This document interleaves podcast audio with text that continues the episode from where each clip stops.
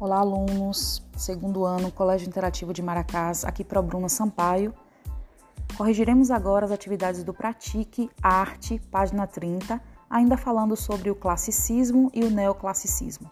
Bem, a questão 5 do Pratique afirma que o neoclassicismo chegou ao Brasil por meio da comitiva francesa, composta de artistas.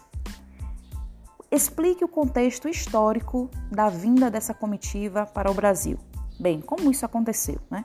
Como o neoclassicismo chegou ao Brasil? Bem, a resposta é: com a expansão do Império de Napoleão, a família real portuguesa ela teve de se transferir para o Brasil. Com a corte portuguesa no Brasil, havia o interesse em atualizar a produção artística do país, impondo as convenções acadêmicas europeias de modo a superar os preceitos estéticos do barroco e do rococó. Seguindo, a letra B faz a seguinte pergunta: Quais são as características das pinturas produzidas nesse período, nesse período neoclássico, esse novo clássico? As pinturas desse período, elas retratavam o dia a dia da colônia, como forma de registro do que acontecia no Novo Mundo.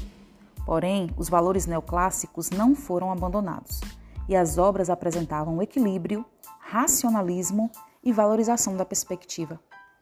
Prosseguindo, a questão 6 traz uma imagem que representa a fachada da antiga Academia Imperial projetada por Auguste e faz a seguinte pergunta: com base na imagem a seguir, explique o contexto da construção da obra e quais eram seus valores estéticos. Bem, a obra apresentada, a fachada da antiga Academia Imperial, ela foi construída no contexto da influência artística europeia, trazida pela corte portuguesa ao chegar ao Brasil no início do século XIX.